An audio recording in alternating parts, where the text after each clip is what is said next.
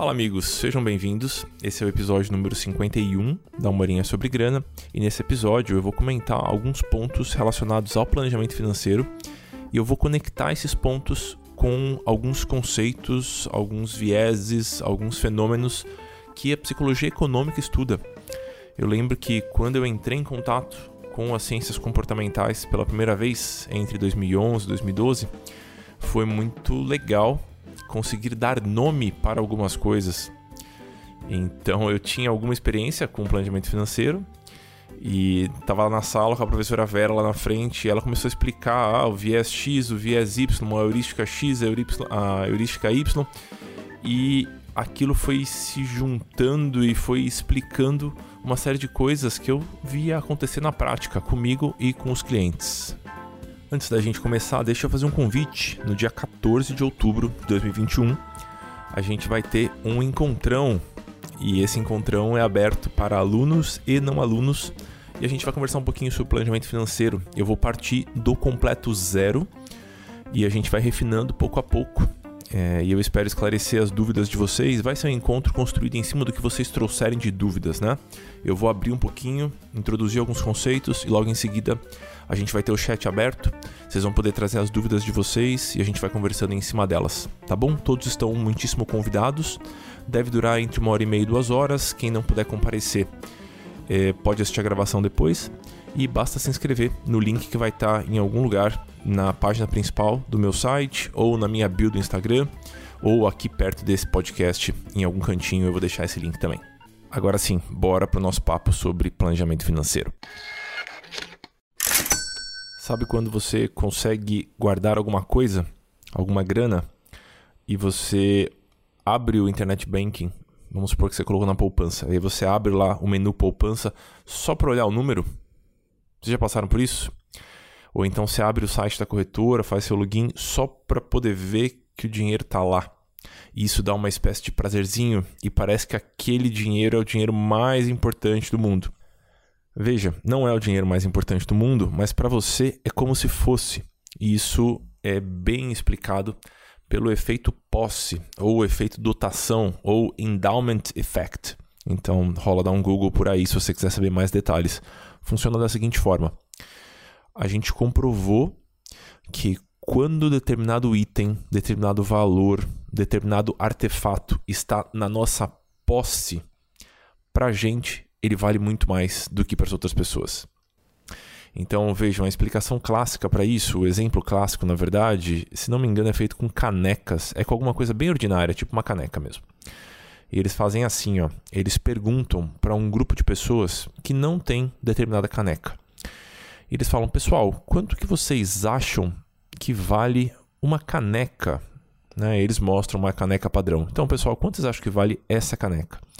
e as pessoas vão lá e dão palpites. E aí eles pegam outro grupo, presenteiam cada integrante desse outro grupo com uma caneca, e aí as pessoas têm uma caneca na mão. E aí a pergunta é repetida: Pessoal, essa caneca que está na mão de vocês, quanto vocês acham que ela vale? Os chutes do, do pessoal que tem a caneca na mão são ridiculamente mais altos. Por quê? Porque a caneca é minha e eu tendo a valorizar muito aquilo que é meu, aquilo que está na minha posse. Isso acontece repetidas vezes durante o processo de planejamento financeiro, mesmo com aquelas pessoas que se dizem muito desprendidas, que se julgam incapazes de guardar dinheiro. Uma vez que aquele dinheiro está guardado, uma vez que aquele dinheiro está na nossa posse, seja numa carteira de investimentos mais elaborada, seja numa carteira mais simplesinha, o fato é que aquele dinheiro é nosso. E o simples fato da gente ter carimbado aquele dinheiro como nosso faz com que o nosso juízo de valor acerca daquele dinheiro seja exacerbado. É como se os mil reais que eu guardei e que são meus valessem muito mais do que os mil reais que você guardou, ou que a Joana guardou, ou que o Rafael guardou. Na minha opinião, esse é um, um fenômeno que facilmente pode ser utilizado a nosso favor.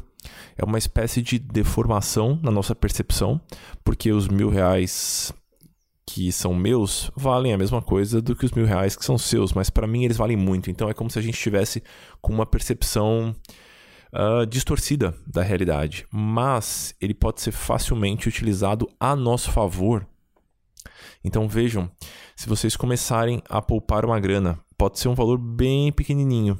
O fato de você olhar esse dinheiro guardadinho ou olhar esse dinheiro crescendo, mesmo que seja lentamente, vai fazer com que o seu apreço por aquele montante guardado cresça e que você pondere muito mais se você deve gastar ou não deve gastar. Eu fiz um carrossel esses dias no Instagram, onde eu conto a história de uma, um rapaz que está querendo comprar um computador. E aí ele quer fazer direitinho e não quer fazer trocentas parcelas. Então ele começa a poupar para comprar o computador à vista. E ele poupa por um bom tempo. E no começo é uma puta tentação gastar aquele dinheiro que ele já poupou. Se não me engano, no exemplo, eu coloco 500 reais por mês. Então ele vai lá, poupa 500, depois mais 500, depois mais 500, depois mais 500. Ele vai juntando até chegar nos 5 mil, que é o preço que ele iria pagar nesse computador novo.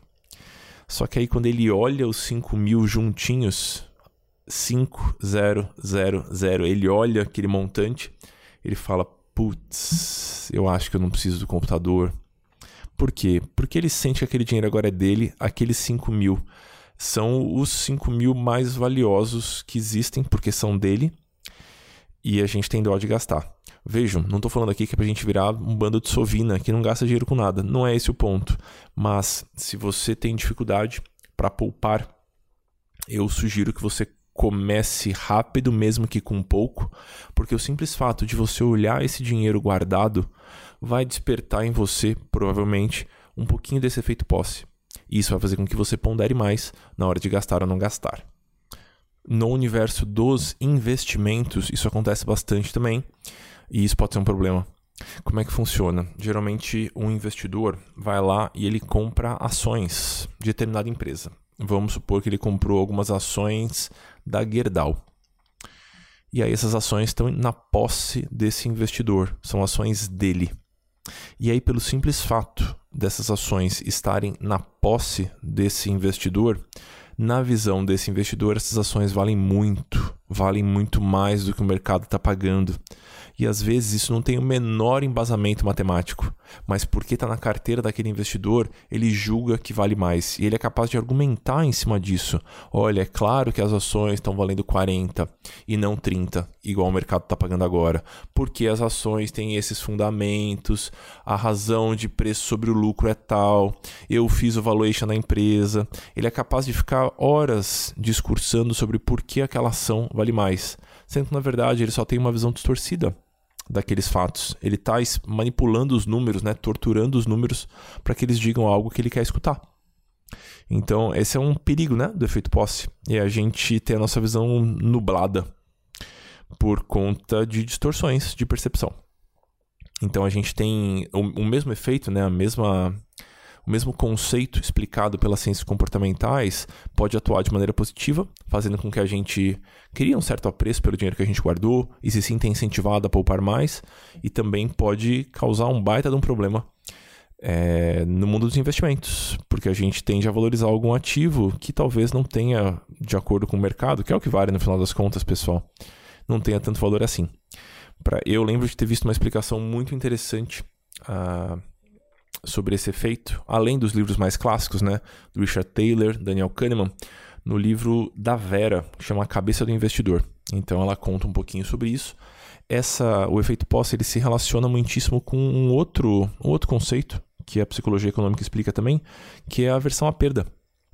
É como se a dor que realizar uma perda vai me trazer fosse tão grande, tão incômoda que eu prefiro fingir que aquele negócio não existe. E eu prefiro continuar me enganando e criando argumentações e discursos infinitos simplesmente para não lidar com a realidade de que, olha, talvez não valha tanto assim aquele negócio.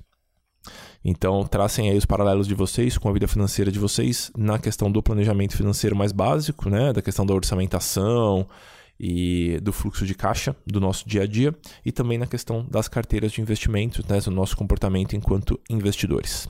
Próximo ponto. Segunda situação que eu queria trazer para vocês é a seguinte: me, me contem se vocês já escutaram algum discurso parecido com se comporta bem agora, economiza seu dinheiro agora, porque daqui a 20 anos, quando você for se aposentar, você vai ter uma reserva mais gordinha e sua vida vai ser mais confortável. Todo mundo já cruzou com esse discurso, né?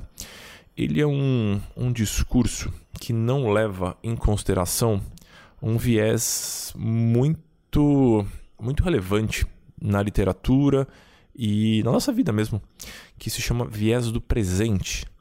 E o viés do presente, ele enuncia que a gente tende a supervalorizar aquelas recompensas ou aqueles estímulos que nos afetam agora.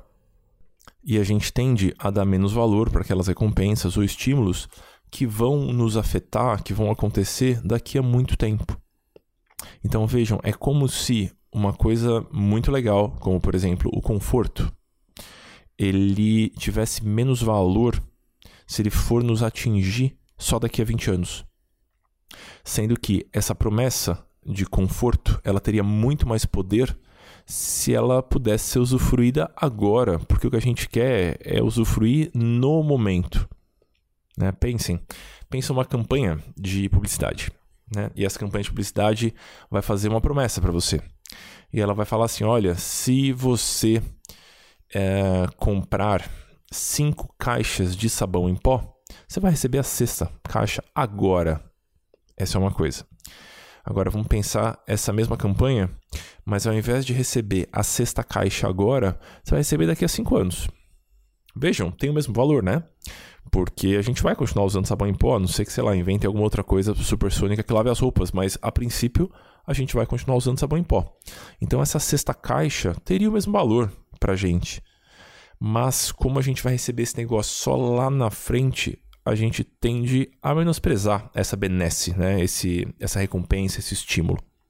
Por isso, amigos, é super importante que quando a gente for desenhar um planejamento financeiro, o nosso bom comportamento enquanto seres econômicos, ou seja, seres que gerenciam recursos finitos, é, esse, essas recompensas elas têm que ser dadas em alguma medida no presente, para que a gente tenha esse gostinho, esse tapinha nas costas, essa cenoura né? Então a gente vai receber esse estímulo agora. Deixa eu dar um exemplo de como isso pode ser aplicado, né? Se você já leu O Dinheiro Sem Medo, ou se você acompanha as minhas publicações sobre planejamento financeiro nas redes sociais ou em algum lugar, você já viu que eu gosto bastante do planejamento semanal ao invés do planejamento mensal, porque o mês é muito tempo, né? E aí, geralmente, quando a gente está organizando o mês financeiro de alguém, a gente quebra esse mês em semanas, porque é mais fácil. E eu geralmente sugiro que a gente coloque as despesas fixas numa espécie de calendário ou numa espécie de lista. Então você vai listar ali as suas despesas fixas. Você vai ter talvez 8, entre 8 e 15 despesas fixas. Essa é a média que a gente possui, né? E aí tem todo o resto da vida, que não são despesas fixas. E aí a gente chama de despesas variáveis. São todos os gastos picadinhos que vão acontecendo no nosso dia a dia. E essas despesas variáveis, elas costumam ser bem chatinhas de gerenciar. Então eu sugiro que a gente agrupe essas despesas variáveis num lugar só, que eu chamo de variável da semana. Então é um valor que você vai ter semanalmente e você vai poder gastar com as pequenices do dia a dia, as pequenas recompensas, o mercado, o estacionamento, enfim, o café da tarde, coisas que a gente gasta picadinho, né? E aí, vejam, uh, quando a pessoa não tem muita noção de quanto seria um valor razoável para isso, a gente chuta. Então vamos supor que no nosso personagem aqui, o chute foi de 200 reais. Então essa pessoa precisa de mais ou menos 200 reais para tocar uma semana de vida nos gastos variáveis, né? sem contar os gastos fixos. E muitas vezes as pessoas superestimam esse chute. É super comum. Porque ela não quer errar. Porque errar é ruim, a gente sofre quando a gente erra. Então a gente superestima o chute. E aí, vamos supor que rodou a primeira semana e essa pessoa gastou, na verdade, 130. E então sobraram 70 reais.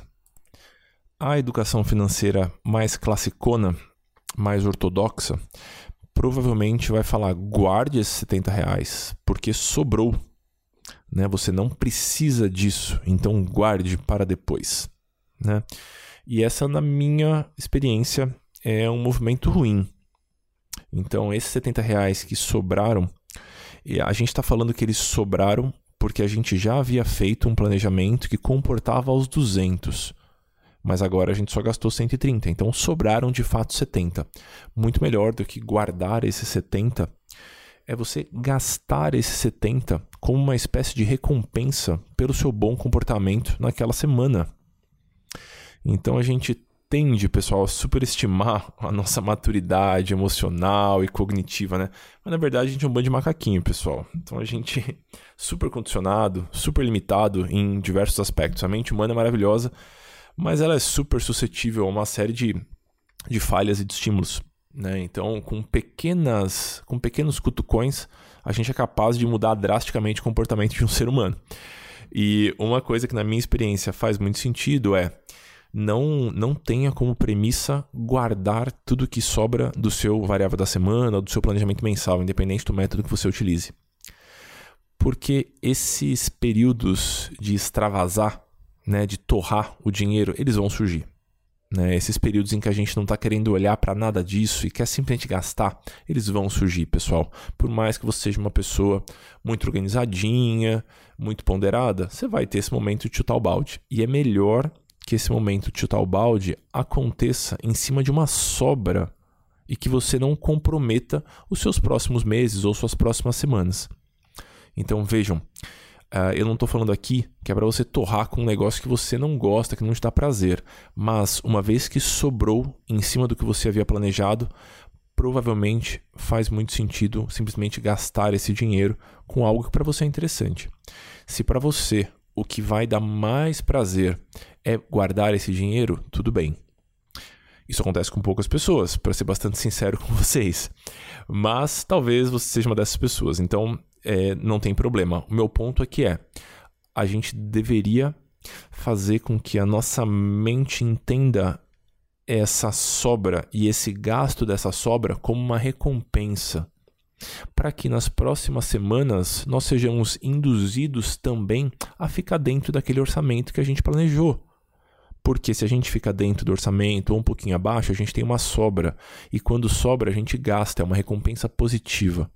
É muito melhor do que ficar sempre, sempre, sempre espremendo o planejamento, fazendo um planejamento muito duro, que não tem essas pequenas alegrias ali no dia a dia. E a gente fala, ah, Muri, mas daqui a 20 anos vai ser uma imensa alegria a gente ter um montão de dinheiro lá. Puta, vai, mas a gente está aqui jogando o jogo do longo prazo, né? É uma maratona essa brincadeira. E eu preciso que você fique motivado durante esse percurso todo. Então faz muito mais sentido se dar uma recompensa pequenininha agora do que focar todos os seus esforços em um, um investimento ou um plano de longuíssimo prazo. Veja, ele é super importante também, né? Ele tem que estar no seu orçamento. Mas não é tudo que sobra vai para lá. Então a gente precisa criar algum mecanismo, alguma logística para que essas recompensas frequentes e que acontecem no presente, vejam só, a gente vai se aproveitar do viés do presente, elas precisam acontecer. E uma maneira interessante de fazer isso é gastar o que sobra. Então pega um negócio legal que você quer fazer, vai jantar num lugar que você normalmente não iria porque você acha meio caro, compra uma roupa que você quer comprar. Então a ideia dessa sobra de planejamento, e eu gosto bastante de trabalhar com planejamento semanal, que ela seja gasta, que ela seja usufruída em prol do seu bem-estar de curto prazo, uma alegria de curto prazo. Terceiro ponto que eu queria trazer para vocês, deixa eu começar com uma história. Eu joguei handball por boa parte da vida, né? E quando você joga handball, pelo menos era assim, né? não sei como é que tá a situação agora. Quando você joga handball por um clube e você mora em outra cidade, como era o meu caso, muitas vezes você recebe uma ajuda de custo.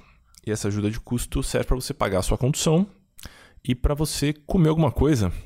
Então eu estudava de manhã e aí não dava tempo de voltar para casa, eu comia na rua e ia pro clube, né, jogar.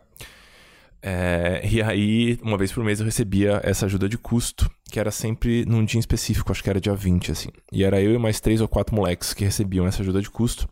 E sempre no dia que, que caía a ajuda de custo, a gente ia no McDonald's. Porque nos outros dias a gente comia alguma tranqueira mais barata do que a ajuda de custo que a gente tinha. Então, uma tranqueira bem tranqueira mesmo. É naquela época que você pode comer o que você quiser, que você é jovem e o seu metabolismo é uma máquina e aí você não sofre os efeitos, né? Hoje, se eu comer o que eu comi naquela época, vocês vão ter que. Não vai ter podcast mais, porque eu vou estar de cama boa parte do mês. Mas naquela época dava. Então eu economizava numas, em alguns dias e a gente dava uma torrada no McDonald's, que naquela época, para o, para o valor que a gente recebia como ajuda de custo, era um, era um negócio caro, não dava para ir sempre. Nós éramos todos moleques de classe média baixa, então o McDonald's era um grande evento pra gente naquele mês. E a gente gastava bem porque a gente comia também um caminhão de comida, né? Eu comia três Big Macs naquela época. Enfim, é, tínhamos um colega, um desses três ou quatro moleques que ia comer junto todo mês no McDonald's. Ele era mais gordinho né? E a gente sempre comia os três Big Macs. Eu, pelo menos eu comia assim, né? E pedi um milkshake depois para dar aquela finalizada na refeição, né? E, meu Deus, como é que eu cheguei nesse assunto no meio de um podcast? Vamos lá. E, e aí, esse moleque gordinho um dia, ele, ele não quis milkshake. Porque ele falou que achava que ia engordar demais. E a gente aloprou esse moleque. Assim, a gente fez aquele monte de piada sem graça talvez algumas piadas homofóbicas, talvez algumas piadas gordofóbicas, enfim, o pacote inteiro do erro a gente cometeu ali, né? E na verdade, pensando em termos de saúde, a decisão dele foi super ponderada. Então, o fato dele ter comido os três lanches antes não faz com que negar o milkshake seja uma atitude menos positiva. Não é porque ele comeu os três hambúrgueres que ele deveria terminar de enfiar o pé na jaca e comer também o milkshake. O milkshake não vai ser menos nocivo pelo simples fato de que ele comeu três hambúrgueres antes. E, por incrível que pareça, a, a, psicologia econômica explica um pouquinho desse, dessa distorção de percepção. Né? Na nossa cabeça não fazia nenhum sentido não seguir com aquela orgia gastronômica. Porque, putz, faz sentido pedir um Big Mac, pedir uma Coca Diet? Sim, faz completo sentido. Olhe os números, olhe os números, olhe os, os fatos, né? Então, sim, ele fez uma refeição de 2 mil calorias, que é uma refeição gigantesca. Só que a gente fez uma de 3 mil, porque a gente fez os 2 mil que ele também comeu, mais o milkshake em cima. Então, pensando friamente, sim, faz total sentido essa escolha mais saudável que ele fez por não tomar o milkshake. E vejam, a psicologia econômica explica isso com bastante precisão e ela consegue exemplificar isso com uma série de experimentos. E esses experimentos, é, que são todos muito parecidos com, com essa brincadeira aqui, com essa história que eu contei para vocês, é, eles resultam num ponto que é exaustivamente descrito na literatura, que se chama a falácia dos custos irrecuperáveis. Eu lembro que ficou muito claro para mim como funciona essa falácia quando eu vi a professora Vera explicando com o Jaque. Vamos supor que você quer ir para Florianópolis, fazer uma viagem para as praias de Florianópolis. E aí você pesquisa a passagem aérea e a passagem está muito mais cara do que você tinha imaginado. É por conta de uma série de motivos que você não entende muito bem, mas a passagem está cara. E aí você vai lá e compra a passagem cara porque você está louco de vontade de ir para Florianópolis. E aí, depois que você comprou a passagem, e é uma passagem que não tem reembolso, e enfim, você não consegue reaver o seu dinheiro, você precisa arrumar uma hospedagem. E aí você fala assim: ó, já que eu gastei um caminhão de dinheiro para comprar passagem, então, desculpem o português aqui. Então, foda-se, eu vou comprar uma hospedagem nesse hotel que é muito legal também, porque eu já gastei aquele lá, aquele dinheiro não vai voltar, então eu só vou seguir com uma leva de decisões financeiras questionáveis, porque eu fiz aquela primeira. E já que eu fiz a primeira, eu vou fazer as outras também com a mesma irresponsabilidade, talvez seja uma palavra meio forte, mas com a mesma displicência, talvez. Então vejam, a gente participa ou protagoniza um evento que não tem volta, então a gente gasta e esse custo é recuperável. E aí, já que a gente deu esse primeiro passo, a gente dá todos os outros sem pensar. Mesmo que eles não tenham nenhuma nenhuma conexão. É, muitas vezes isso desencadeia uma série de movimentos ruins. Mas é tão dolorido parar essa cadeia e tem custos que não voltam mais que a gente acaba se expondo a esse tipo de coisa. Vejam, um exemplo fácil de entender esse viés com essa viagem de Florianópolis é: você gastou 2 mil na passagem, né? E você achava que ia gastar 1.200, gastou 2 mil. E aí você descobriu que no final de semana que você vai, tá tendo uma maratona em Florianópolis, maratona internacional. E aí tem um monte de gringo na cidade e eles meio que ocuparam todos os quartos de hotel. E aí o único quarto que você que você encontra é o de 800 reais a diária, que é um valor que você não consegue pagar. mas a passagem aérea não tem reembolso. Então, já que você já comprou a passagem, então paga uma fábula em cada diária de hospedagem, mesmo que você não tenha o dinheiro. Então essas, um evento vai puxando o outro e eu consigo ver isso acontecendo no planejamento dos alunos com muita frequência. É, menos nesses eventos onde fica tudo muito claro e mais naquele lance de putz, fiz um planejamento bonitinho esse mês, assim, tá tudo rodando bem. E aí dei uma deslizada. E aí, já que eu dei essa deslizada, eu vou seguir meio displicente e mês que vem eu me preocupo com isso. Então são situações diferentes a, a falácia dos custos recuperáveis, ela se refere muito mais a essa história que eu contei de Florianópolis, da viagem, né? Que você tem um custo que você não consegue mais reaver, e aí por conta disso você só segue com outros eventos financeiros desastrosos. Mas também acontece num planejamento comum de dia a dia, a gente está muito certinho, dá uma deslizada, e aí já que deu essa deslizada, simplesmente solta e deixa a coisa correr loucamente. É a mesma história do meu colega gordinho, que bom, já que ele comeu três hambúrgueres, toma logo milkshake. Não faz o menor sentido. O menor sentido. Então ele pode simplesmente não tomar o milkshake. E aí vai ser uma refeição menos pior, em termos nutricionais, em termos calóricos. Pondere por aí. Já aconteceu com você no seu planejamento? De já que deu ruim num pequeno pedacinho e já que a gente não consegue consertar, pelo menos não do jeito que a gente queria, então solta o resto e deixa acontecer. É isso por hoje, queridos. Espero que vocês tenham curtido. Eu gosto desses episódios. Eu não sei se é porque eu acho que eles são bons ou simplesmente porque eu gosto muito do tema. então, para mim é gostoso ficar falando sobre isso. Depois vocês me contem o que vocês acham sobre esses episódios que flertam um pouquinho com, com a, a psicologia econômica, com a economia comportamental, com as ciências comportamentais de maneira geral. Eu sempre tento fazer o link porque eu acho que sem essa conexão fica tudo meio solto. E a ideia aqui não é que vocês se tornem especialistas em identificar vieses, heurísticas e fenômenos psicológicos, é que a gente consiga aplicar isso no nosso dia a dia e, de certa forma, usar esse conhecimento como uma maneira de cultivar uma relação mais saudável com a grana. Antes de eu me despedir de vocês, deixa eu refazer o convite aqui. Deem uma olhadinha no meu site, deem uma olhadinha em volta desse podcast, vai ter o link para o encontrão que vai rolar no dia 14 às 9h30 da manhã sobre planejamento. Todos estão convidados, é gratuito e a gravação vai ficar disponível depois para quem se inscreveu. Tá bom? É isso, queridos. Na próxima quinta-feira nos vemos por aqui novamente. Um abração e seguimos.